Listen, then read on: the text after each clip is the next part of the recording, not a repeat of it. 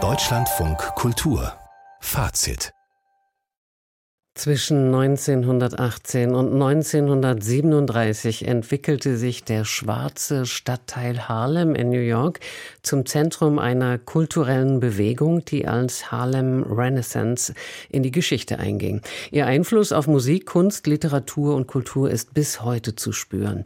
Der Cotton Club, in dem Jazzkomponisten wie Duke Ellington für ein neues, urbanes, schwarzes Publikum spielten, war für die Bewegung wichtig. In literarischen politischen Salons stritten Dichter und Intellektuelle über das neue Selbstverständnis der schwarzen Community und Künstler entwickelten einen völlig neuen Stil, in dessen Mittelpunkt The Black Subject stand, das schwarze Subjekt. Das Metropolitan Museum in New York würdigt jetzt mit einer Retrospektive die Zeit der Harlem Renaissance und zeigt, welchen Einfluss sie auf den frühen Modernismus in Europa hatte. Näheres aus New York von Andreas Roberts. Eine junge Frau am Tisch.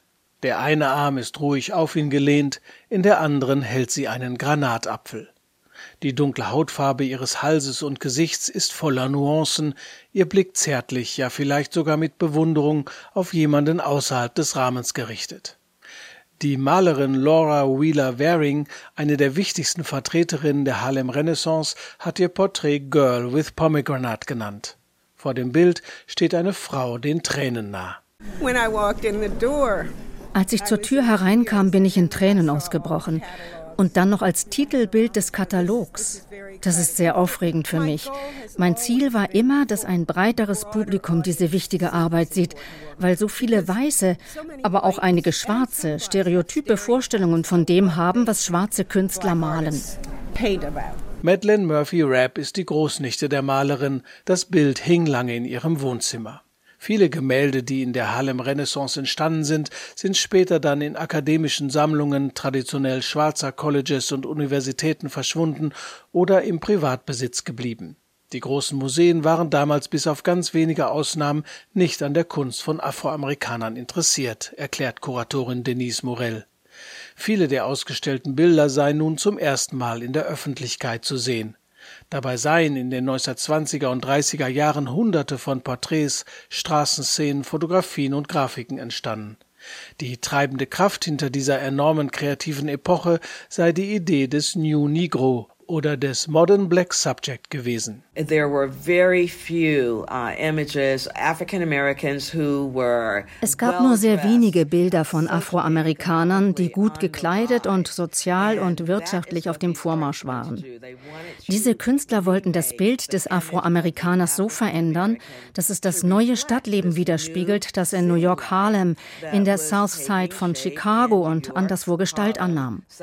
Dieser Moment des autonomen schwarzen schwarzen Selbstausdrucks, sei es in der Kunst, der Musik oder der Literatur, war der Schlüssel zur Psyche der neuen schwarzen Künstler und Schriftsteller.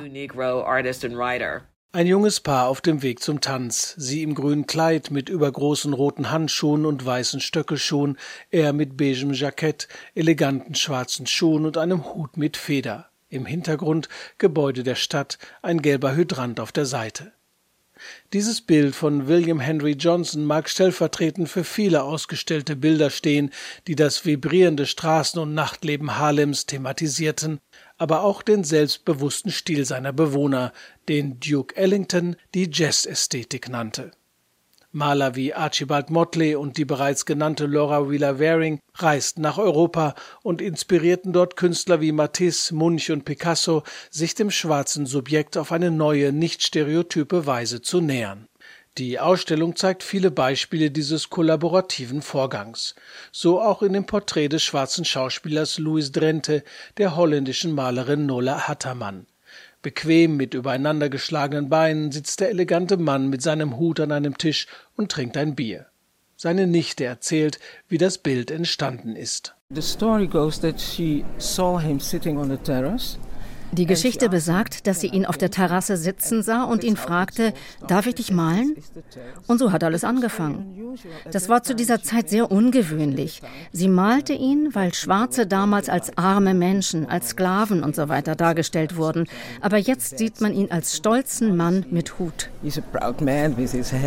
Mit mehr als 160 Exponaten ist Kuratorin Denise Morell und ihrem Team mit Harlem Renaissance and Transatlantic Modernism eine bedeutsame, längst überfällige Ausstellung für das Met gelungen. Ihre Hoffnung?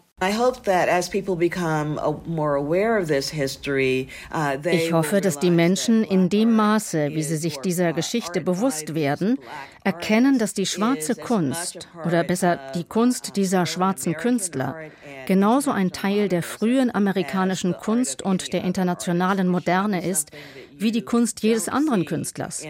Ich hoffe, dass dies eine Selbstverständlichkeit wird. Das Metropolitan Museum in New York hat an diesem Wochenende die Ausstellung zur Harlem Renaissance eröffnet und dazu auch einen fünfteiligen Podcast produziert. Die Schau bleibt bis Ende Juli geöffnet. Andreas Roberts berichtete für Fazit.